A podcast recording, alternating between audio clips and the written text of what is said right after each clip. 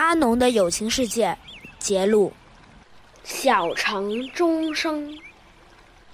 小城里有一个巧手的铜匠，他造的铜器远近知名。有一天，他忽然贴出了停止营业的招纸。大门关上，却听见里门风箱车的呼呼的响。一批又一批的铜料被运进店里，不知道这巧手师傅在赶造些什么。海盗快将到来的消息越传越盛，小城的百姓人心惶惶。铜匠终于把他的店门打开，大家看见工厂里出现了十口大钟。他对佳佳说：“这十口大钟将带来吉祥，保佑这个小城平安的度过危难。”十口大钟被安放在城的各处，东南西北以及城的中央。几天后，海盗开始攻城，全城的百姓带着能带的财富躲到乡下去。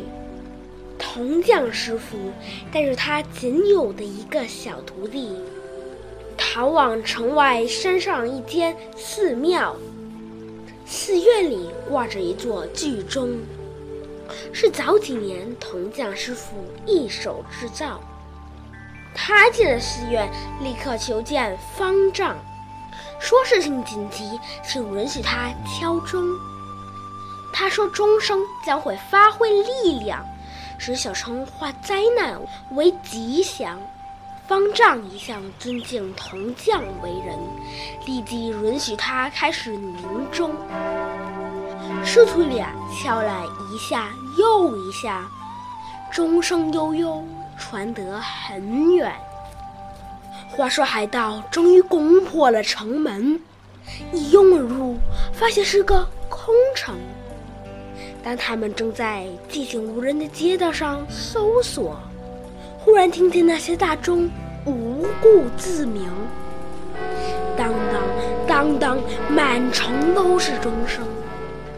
海盗们都很迷信，认为大钟自己鸣响不是因为鬼怪，便是由于神灵。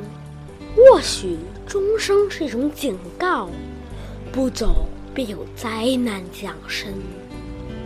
全部海盗很快撤走，小城只受到轻微破坏。